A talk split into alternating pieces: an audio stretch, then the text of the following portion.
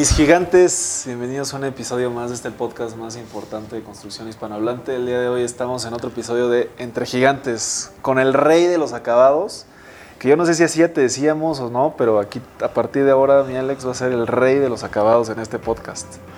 Pues me pones un, un apodo muy, muy bueno, con cosas que tengo que empezar a lograr más. Me estás acelerando el proceso, pero te lo agradezco.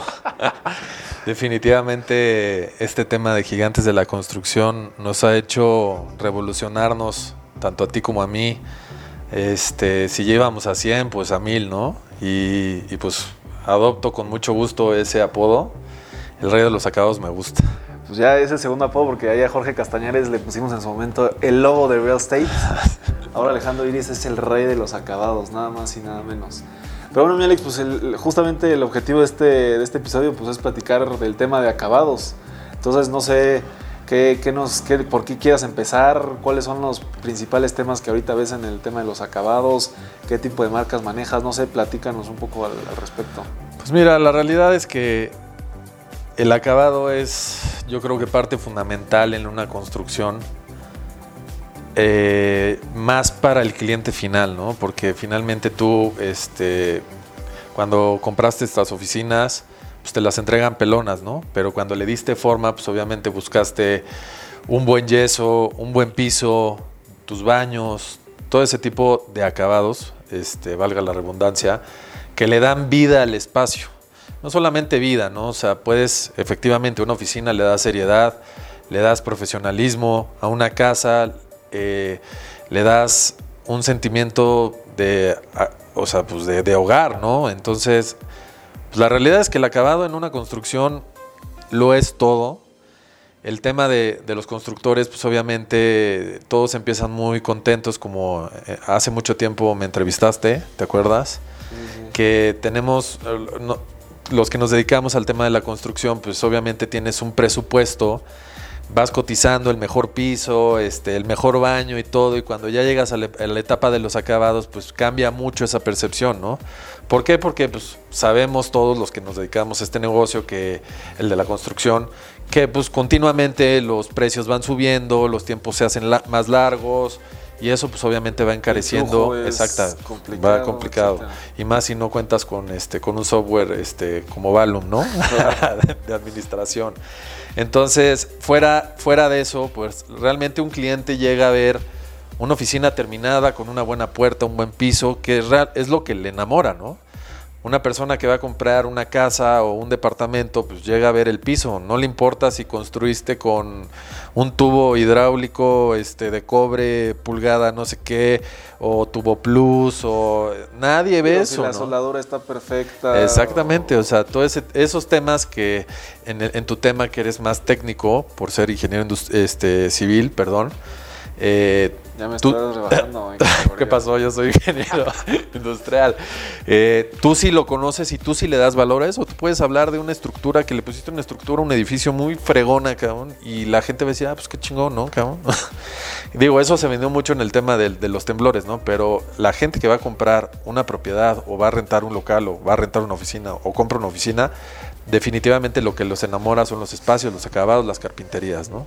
Yo creo que es la diferencia entre el desarrollador y el constructor, ¿no? El constructor se fija mucho más en el detalle, temas más técnicos. El desarrollador lo que quiere es que el, que el producto final sea atractivo para la persona que le va a comprar, ¿no? Y 100%. Como constructor lo que quieres es que la calidad de la obra sea la que te está pidiendo el desarrollador o el cliente final o, el- o tu cliente final.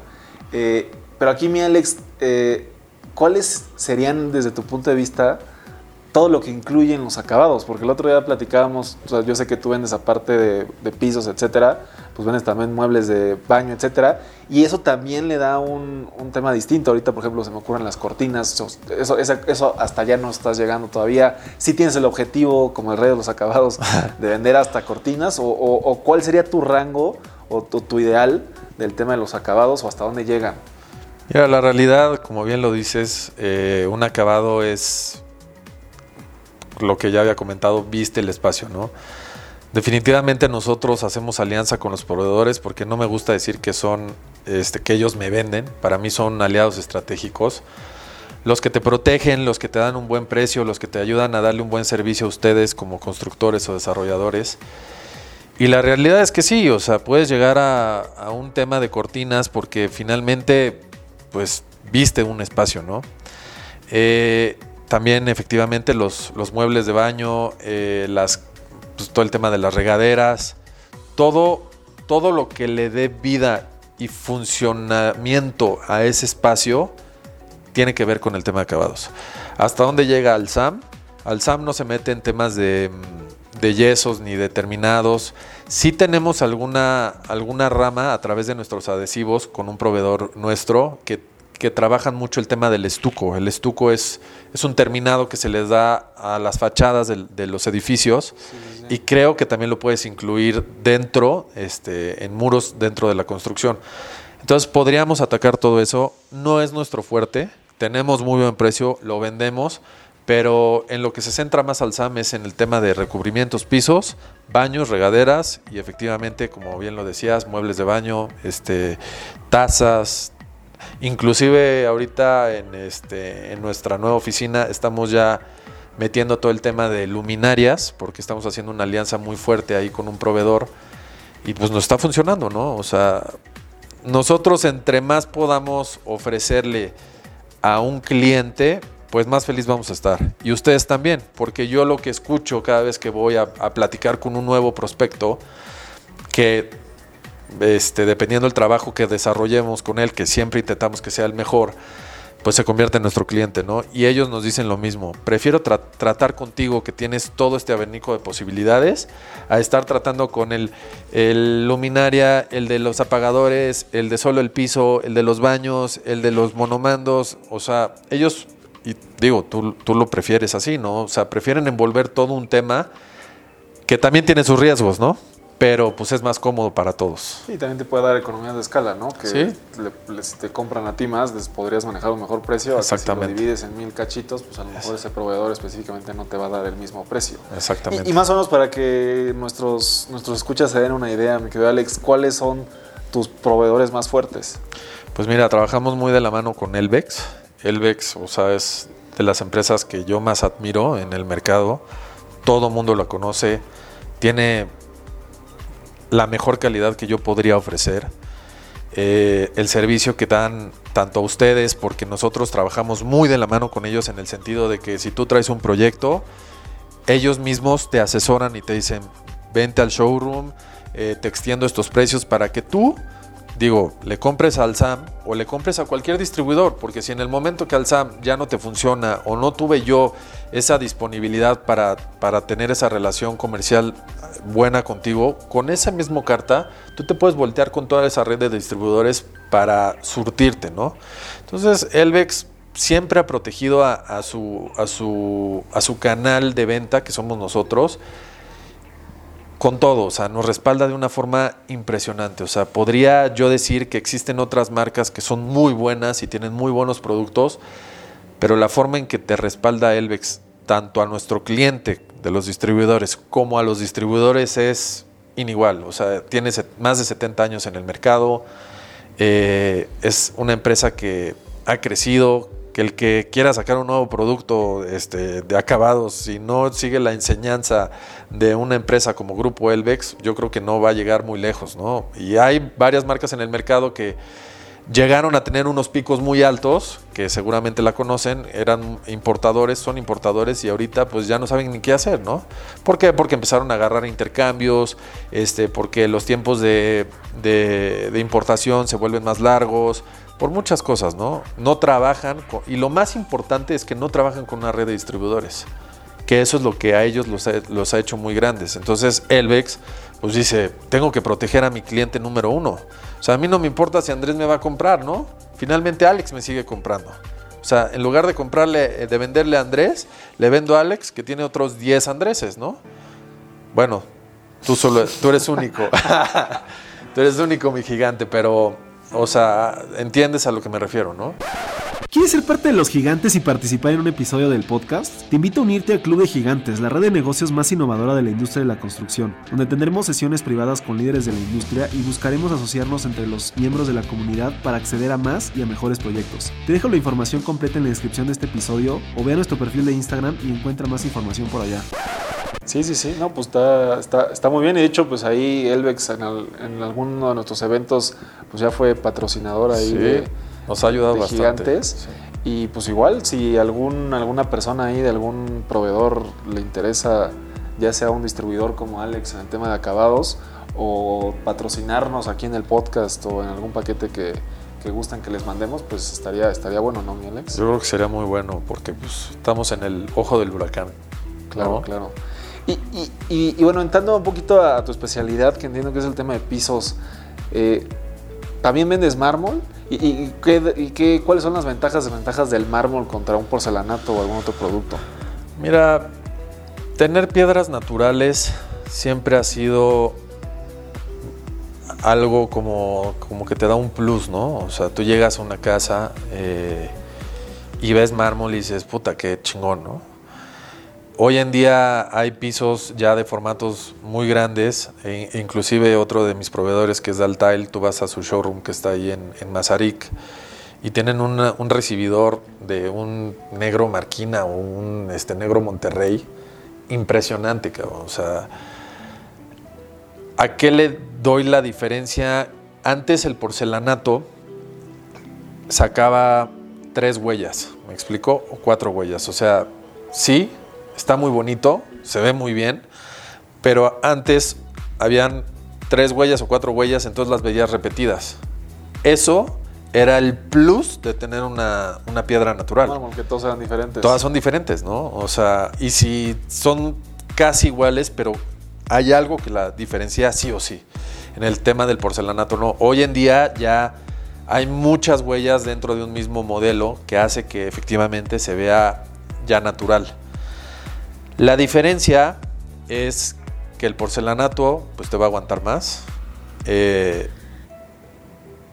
el porcelanato que se fabrica ahora en México, y digo ahora en estos tiempos de COVID y de pospandemia y bla, bla, bla, es más barato que una piedra natural, ¿no? Y más si comparas un mármol que estás importando de Italia, Grecia y todos esos grandes marmoleros que están en División del Norte. Pero si lo comparas con un mármol nacional, pues obviamente los precios ya son muy competitivos, ¿no? Y, y sí, o sea, realmente tú llegas a una casa y ves que te están vendiendo un travertino este, jalapa, 30 por largos libres, pues te va a llamar mucho más la atención, ¿no? Entonces, yo creo que la diferencia es el tema de un de un estatus. O sea, no creo y yo no he podido, este, ¿cómo se llama? Eh, diferenciar por qué la gente quiere meter mármol. Yo soy amante del porcelanato, cabrón. O sea, a mí me encanta el tema de la colocación es más barata. Este, últimamente ya los marmoleros pues están teniendo que rebajar ahí los precios, pero manejar placas de mármol de 2 centímetros de 2,80 por 1,80 es pesadísimo, cabrón. Los fletes son carísimos. Eh, cuando se te despostilla una placa de mármol es difícil repararla. El porcelanato no, el porcelanato haces tus cortes y vas tapando como tengas que tapar y se va a ver excelente. Ahora, el tema de una piedra natural es que el nivel de absorción es muchísimo más, más alto que un porcelanato, ¿no? Que esa es una de las ventajas, que se te puede caer agua, pipí, vino, lo que tú quieras y no lo absorbe.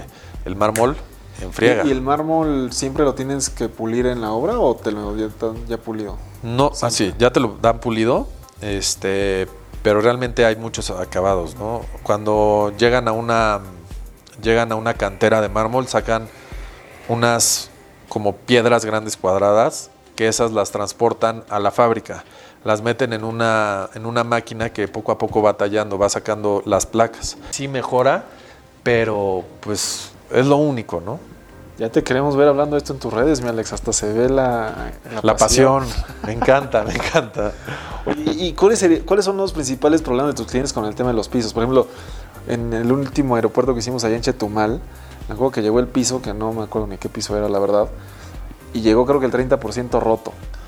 fue un desmadre y pues a ver, pues el proveedor, el proveedor respondió y todo el tema, pero ¿eso es común en el tema de fletes? ¿Es un problema constante o el problema, o sea, no sé si hay mucho problema con tus clientes de que, oye, me faltó puta 3 metros cuadrados, mándamelo y pues, el precio, etcétera. ¿Cuál es, el principal problema de un cliente Alsam, ya que es tu cliente? Pues mira, yo creo que mencionaste los, eh, los principales problemas. Definitivamente cuando te llegó el 30% del piso roto, ahí sí yo creo que te quisieron ver la cara.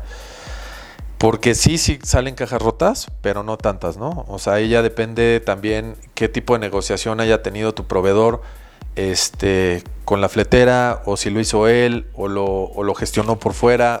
Influyen muchas cosas, pero que llegue tanto piso roto es, es difícil, ¿no?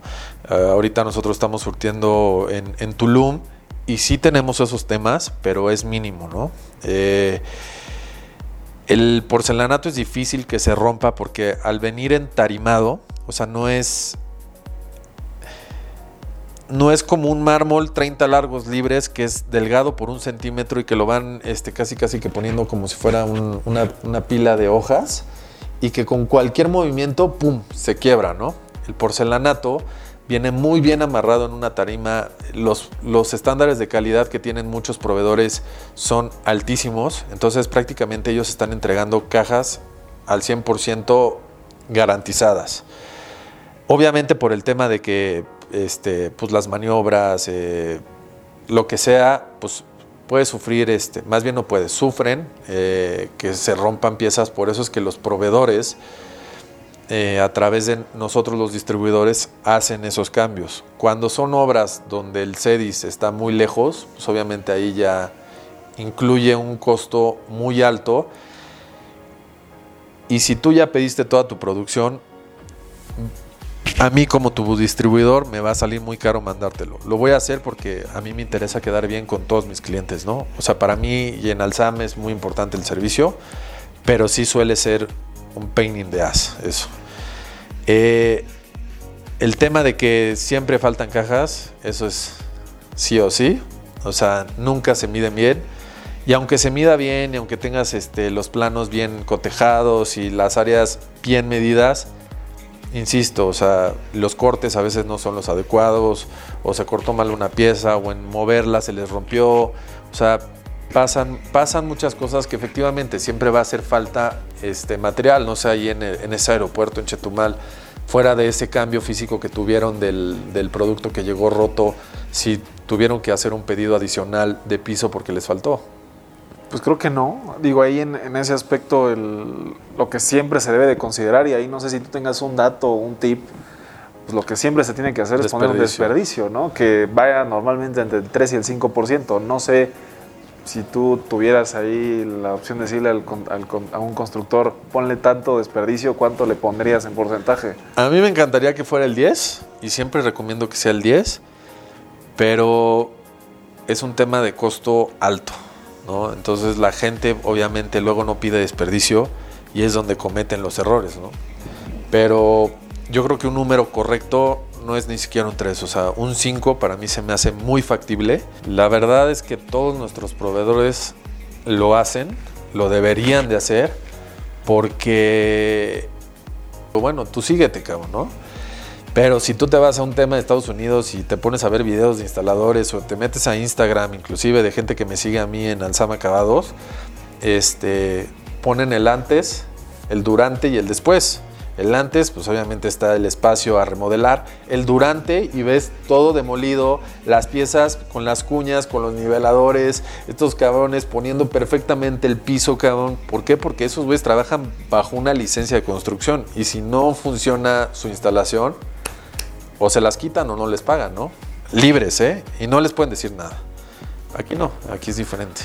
Pues creo que tenemos que ir para allá. Yo siempre digo que de repente vas allá y ves las obras así limpiecitas, el proceso así perfecto, y vas a una obra en México y todo el cemento tirado, la varilla. Tubería manchada, cabrón, todo, ¿no? Es, eh, la verdad, yo, es una de las cosas que admiro mucho en Estados Unidos, que todo el tema de obra cuidan perfectamente bien delinear este, el tema de pintura, el piso está bien colocado, llegas y tú- hoy en nuestro aeropuerto ahorita de la Terminal 2 llegas a los baños y los fluxómetros están separados del porcelanato, cabrón. En Estados Unidos no ves eso, cabrón. O sea, les valen madres, pero lo pegan y se queda pegado. O sea, es un trabajo profesional. En México no pasa eso. Es muy difícil que pase. ¿no? Entonces sí, efectivamente, creo que nos hace falta mucho ser más exigentes en ese tema aquí en México. No, pues está, está interesante y creo que este tipo de temas del podcast y lo que estamos haciendo acá, pues justamente es para mover a la industria de la construcción a un tema más digital y, y más de Y ¿no? profesional. Y nada más aquí, como medio para terminar, Melex, no sé si quieras agregar algo más de acabados, pero No, no, sé qué, cómo viste el tema del desayuno de hoy, etcétera.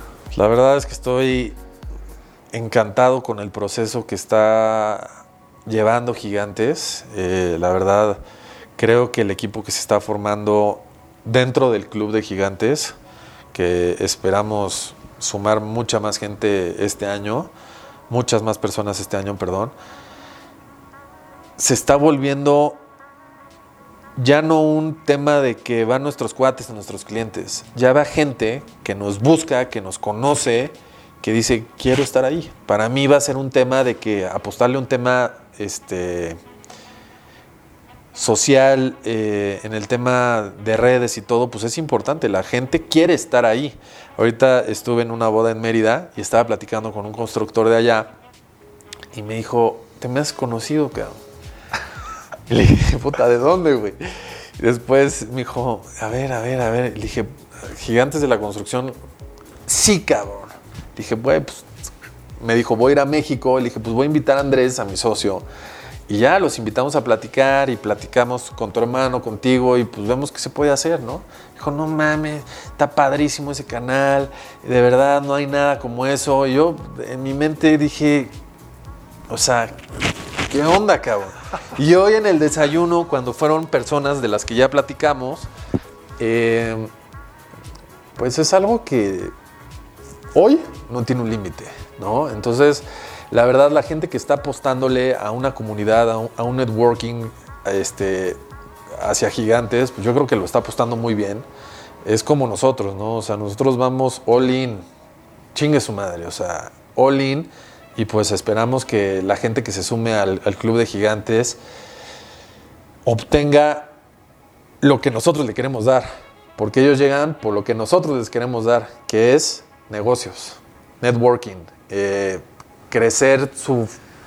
O sea, tú me entiendes, cabrón. No, sí, sí, sí. O sea, de hecho yo estaba ahí del otro lado de la mesa que tú. Todo muy curioso que cuando todos nos presentamos, de repente uno dices, no, pues dijo una, digo, se, se tardó un poco en dar su explicación Sí. Samuel y al final dice, y, y me he vuelto medio especialista en tema de canchas de pádel. Ah, sí. Y bueno, les toca que estaba al lado, le platico que, bueno, él tiene una, una startup de, de fractionals, Ajá. pero también tiene una desarrolladora que se llama Taru. Ajá. Y él le, le dice, no, pues este, Necesito. al final justamente estoy haciendo un desarrollo en Valle de Bravo que ya estamos en construcción y vamos a poner al final una cancha de pádel. Sí. Y dice, no, pues yo estoy en Toluca de este güey, digo, este güey está en Valle de Bravo, que bueno, no está tan lejos. Y pues esto- dices, ¿cómo puede ser posi- justamente el que está al lado de mí en la mesa? No, a ver, ese cuate del que estás hablando se acercó conmigo y me dijo, quiero vender al en Toluca. Así a ese grado. Dijo, yo te voy a llevar con clientes que tengo allá. Dije, no, no me lleves, llévatelos tú, cabrón. Y si jala, ponemos una tienda allá, una oficina. Yo creo que ese es el tipo de alianzas que pagar un- una membresía en un club anual o un desayuno, todo ese tipo de cosas, no es nada, me explico, en todo lo que puedas lograr. Tal vez sí, te vas a tardar tres desayunos en encontrar una persona, o tal vez no, ¿no? Pero el, el tema de, de, de exposición y el tema de crecimiento exponencial es lo que nosotros ofrecemos. Claro. Y lo que tal vez nosotros no sabemos ni siquiera qué límite tenga, ¿no? De lujo, ¿no? Pues digo, está, está interesante y pues bueno, Melec, no sé si quieras terminar el episodio entre gigantes con algún, alguna frase final. Este, confíen en nosotros, bienvenidos al club, los esperamos y esperamos ser cada día más fuertes para ustedes. ¿Y cuáles son las redes del rey de los acabados? Es arroba el rey de los acabados, no arroba alsam acabados, A-L-S-A-M acabados. Y mi Instagram personal es arroba alexiris, Y-R-Y-S. Mira, te voy a decir tanto el tema de Rey de los Sacados que algún día en tu Instagram, Voy a lo mejor no en el arroba, pero abajo sí el Rey de los Acabados. Claro que sí. Pero bueno, a mí me pueden encontrar en redes como ing.andrés y pues nos vemos muy pronto en un episodio nuevo de Entre Gigantes. Gracias, gigantes.